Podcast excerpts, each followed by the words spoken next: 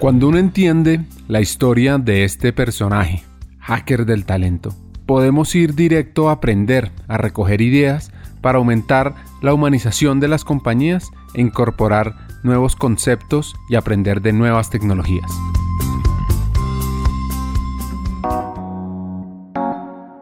Los invito a una reflexión y es, ¿qué tal si nos involucramos más en construir, en crear, en desarrollar, en promover nuevas soluciones y acciones para aumentar el impacto social sostenible? Porque como dice Margarita, que esto lo atrapa a uno, una cosa Ricardo, esto es como cuando el niño, el niño toma este dedo pequeño y que no lo suelta, cuando uno se mete en este mundo y ve el impacto social que esto genera y cómo transforma vidas y cómo las personas salen de la pobreza y eh, ganan en dignidad, en participación, en, todo, esto es, esto es una cosa impresionante, el impacto social. Al ser una persona que está en constante contacto con diferentes comunidades, con emprendedoras, entiende una de las virtudes a cultivar en el talento para salir de la pobreza. Te voy a dar una palabra paisa, paisa, paisa total. El perrenque. Lo primero es el perrenque. Esa, esas ganas de salir adelante, contra viento y marea, que con las condiciones más difíciles, más precarias, la tienen clara, la tienen clara. Yo le voy a apostar a este emprendimiento y se la meten toda, con pasión, con energía, con disciplina, con ganas y esa capacidad de emprendedora en, eh, hay en algunos sectores muy desarrolladas, en algunas regiones muy desarrolladas, en otras no tanto, pero se puede cultivar y se puede aprender. Yo digo que cuando las personas tienen claro para dónde van y tienen la energía para invertir en ese camino para emprender, con el perrenque le salen los socios, le sale la oportunidad, les, porque esa misma fuerza interior, esa fuerza que es tan, tan demoledora cuando viene con toda, con todo ímpetu, las personas se enamoran de los proyectos que traen pasión se enamoran. ¿Yo cómo lo puedo apoyar? ¿Yo cómo le puedo ayudar? Mire, te voy a decir, visité un carpintero, porque mi tarea era trabajo de terreno. Terreno, a mí me gustaba era en el terreno. Como dicen los japoneses, en el gemba. ¿Y qué es el gemba? Donde las cosas suceden. A mí me gusta es el terreno. Y un día entré donde un carpintero y me dijo, ay, doña Margarita, ¿usted por qué me prestó a mí? Yo no tengo sino la cédula. Le dije, la cédula, ¿eso cree usted? Y este arte, esta madera que usted está haciendo, tiene eso. Y los compradores los tiene. Y la buena reputación la tiene la trayectoria crediticia la tiene. Usted tiene todo porque supo enfocarse, porque supo dedicar todas sus energías a ese propósito y le salen, mira. ¿Y qué mejor que conocer una de esas personas, una de esas emprendedoras que reúne esas virtudes? Ella se llama Yamile. Y no puedes creer de dónde salieron la última, Yamile Salazar te puedo mandar videos. Una niña de 30 años y tú no te imaginas dónde está esa niña. Y si tú eh, eh, entrevistas a Yamile, ¿qué es lo que tiene? Energía, pasión, entusiasmo, ganas, disciplina, foco, cosas así, de claras. Y ella ha llevado de una pequeña confección a tener muchos talleres de emprendimiento con mujeres que le maquilan a ella. Y ella ya vende a terceros y ella ya sabe absolutamente de todo el negocio, lo aprendió haciendo. Entonces yo diría que las características, y para resumirte, una palabra paisa perrenque, pasión, devoción por lo que se hace, disciplina, esfuerzo, mucho esfuerzo, mucho esfuerzo y, errores. Y las empresas que llegan lejos no son las que empiezan ganando al primer año. Muchos intentos quedan en el camino, pero cuando la persona tiene claro hacia dónde va, vuelve y se levanta, vuelve e insiste. En la pandemia, Ricardo, tú no te puedes imaginar que durante la pandemia nuestros microempresarios tenían ahorros, tenían la cultura del ahorro y durante la pandemia también ahorraron porque los negocios los han construido en el saber, en el, en el aprender haciendo. Entonces son unos maestros porque empezaron de cero, son unos maestros en lo que hacen. Son unos maestros en lo que hacen. Y qué oportunidad, qué gran oportunidad uno poder aprender de ellos de poder humanizar a más emprendedoras y compartir todo eso que se sabe para generar un mejor mundo. Otro punto clave es... Hay un profesor que me dijo, Margarita, ¿sabes por qué el clavo traspasa esta madera? Y yo pues porque tiene punta. Por eso traspasa esta madera extraño, no, porque no sale de ese punto hasta que lo penetra. El foco en los negocios es vital. La dispersión dispersa energía. Cuando uno tiene claro el propósito, y no se sale de ese camino, lo que haya que hacer, a donde haya que ir, con quien haya que conversar, las competencias que haya que desarrollar. Y todo eso con el, con el esfuerzo, con la dedicación, con la disciplina, que sé que, que hubo momentos malos, pero vendrán las buenas, que hubo vacas flacas, vendrán las vacas gordas, que hay invierno, habrá verano, que hay otoño, hay primavera. Cuando hay foco, el, el emprendedor sale adelante porque porque eso, eso también se contagia. Una familia, una mujer emprendedora puede contagiar a su familia. Una de las fórmulas importantes para impactar el talento y evolucionar es conocer, conectar, adaptar, empoderar y sobre todo estar en constante contacto para innovar.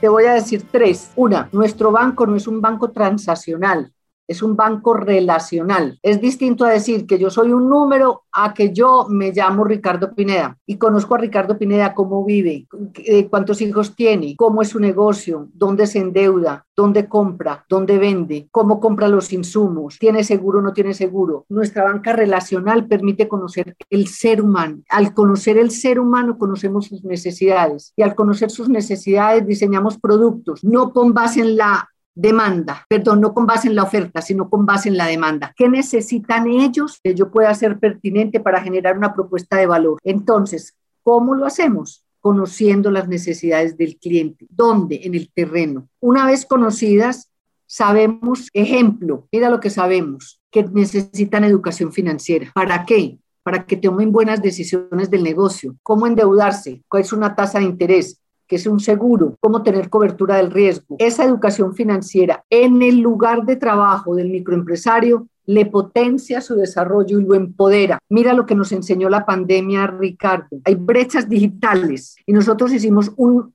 8 millones de operaciones de transacciones digitales. Creció el 191% el acceso a la banca digital del banco, porque ellos rompieron el, paradigma de que no eran digitales y pudieron ser digitales. ¿Y cómo lo hicimos? Llevándole el banco a las manos, en su terreno, al emprendedor, en la cosecha, en su predio.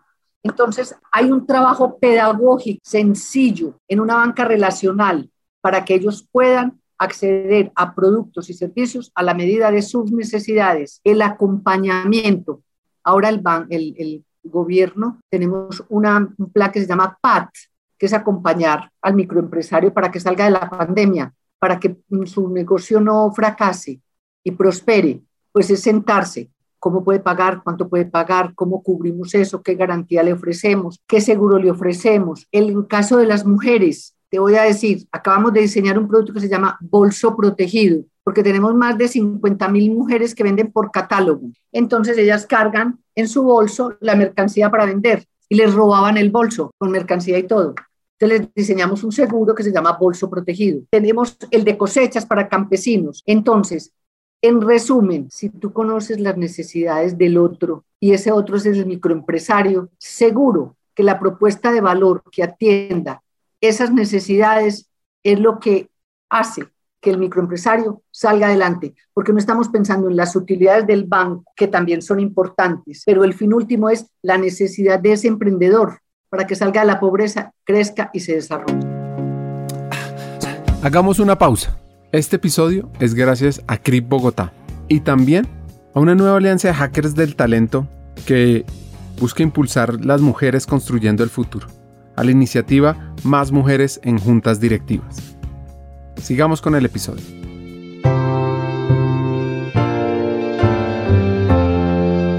El impacto que generan las mujeres está fuera de cualquier concurso. Entendamos la transformación holística que genera. Empiezo por, por un concepto sociológico. La feminización de la pobreza es una realidad social. La pobreza es femenina, tiene rostro de mujer y de niño. Uno.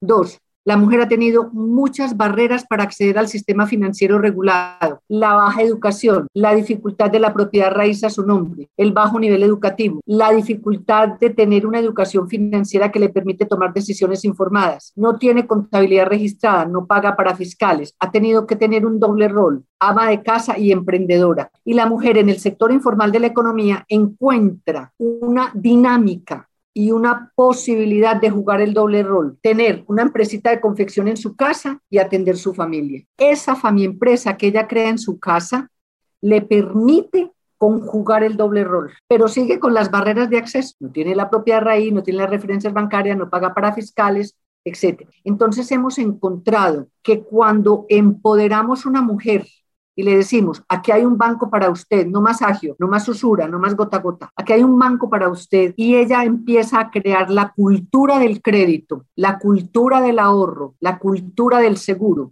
empieza a crecer como ser humano.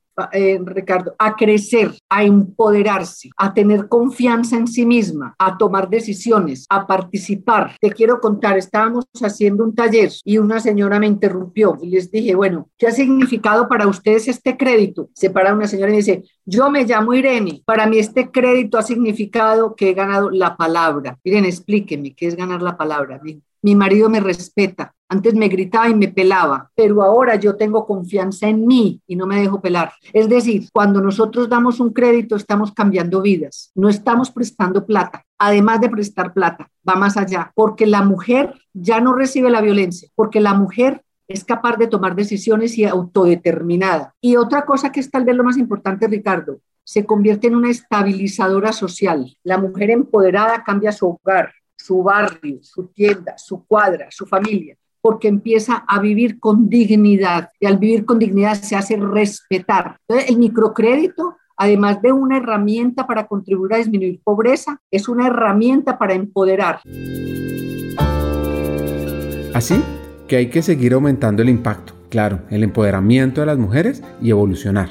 ¿Cómo llegamos a más? Para tu segunda parte de la pregunta. Llegamos a más, eliminando esas barreras de acceso, diseñando seguros para ellas, diseñando la micropensión para ellas, porque no tienen la vejez garantizada. Son mujeres que no han tenido ahorro para pensionarse. Trabajar en la política pública para que accedan a más derechos, a más educación, a más formación, a más seguros, a más seguridad social, al cuidado, al trabajo del cuidado. Que el trabajo del cuidado les quita tiempo para sus emprendimientos y mientras atiende el niño, y atiende la máquina de coser, pues esa quitada de tiempo, esa pobreza de tiempo que tiene, pues sus negocios son más subcapitalizados, tienen menos activos, tienen menos patrimonio. Entonces tenemos que dedicarle a que el trabajo del cuidado de la mujer sea visible, valorado y pagado para que esa mujer pueda tener el trabajo del cuidado más el trabajo del emprendimiento. Entonces para resumir, tenemos que trabajar en la política pública, para que la política pública le permita a la mujer acceder a esos derechos que le han sido negados por lo que sea, por lo que sea. Pero como demostramos, y esto es una cosa, estamos trabajando en equidad,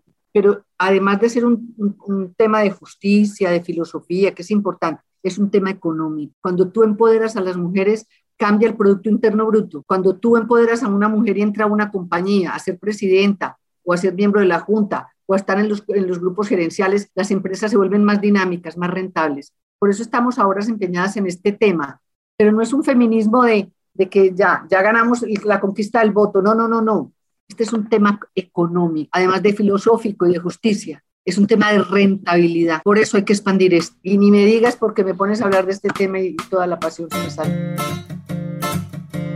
Para ir cerrando el episodio, Margarita nos deja un gran consejo. Yo el, consejo, dar consejos es muy tenaz porque es mejor que se lo pidan a uno el pedir el consejo que darlo. Pero digamos que mm, si yo tuviese que dar un consejo, que lo he dado inclusive a mis sobrinos, de personas que hayan tenido que escoger su profesión, porque todos no pueden escogerlo, ni su trabajo. Hay gente que lo que le salga, trabaja. Pero si uno tuviese que escoger una profesión, yo diría, es Coge la profesión de tu vocación. ¿Para qué eres bueno? ¿Qué te apasiona? ¿Qué te apasiona? ¿Qué te mueve tu energía? ¿Dónde está tu corazón? ¿Dónde está tu energía? Está tu corazón. Y si lo haces bien, si lo que te apasiona lo haces bien, volviendo extraordinario las cosas sencillas y ordinarias. Y eso que te apasiona, ¿qué haces bien? Trasciende. Para muchas vidas es un regalo de la vida. Es un regalo de la vida que uno pueda cambiar la vida, transformar la vida con lo que hace, para que las personas vivan mejor y tengamos un mundo mejor, es la pera. Eso es lo máximo y eso está en el corazón. Y por supuesto que un líder aprende, aprende de otros. Y la mayor enseñanza que ella ha recibido Pues yo diría más bien como la mayor enseñanza que he recibido en mi vida. Si me permites cambiar consejo por enseñanza, porque las he recibido a todas, en todas las formas, Ricardo. Y te voy a citar una frase de San Juan de la Cruz que dice así, en el atardecer de la vida seréis juzgadas únicamente en el amor. Y yo creo que en un mundo de tanto sufrimiento, de tanto sufrimiento, esta pandemia dejó expuesto el sufrimiento humano, de la inequidad, de la exclusión, de la pobreza. La compasión frente al sufrimiento humano es la expresión más genuina de la humanidad. Para mí esa es, y lo he recibido en cursos, y lo he recibido en maestros, y lo he recibido en filósofos, y lo he recibido en las personas que más admiro en el mundo, los sabios, que son espirituales, y es la compasión frente al sufrimiento ajeno y la, presión, la expresión más genuina de la humanidad. Y nosotros, si humanizamos nuestro trabajo, en este momento de crisis mundial, que estamos enfrentados a muchas crisis climáticas, qué sé yo, y humanizamos nuestras relaciones, este mundo tiene futuro, el resto no le, no le veo futuro, no le.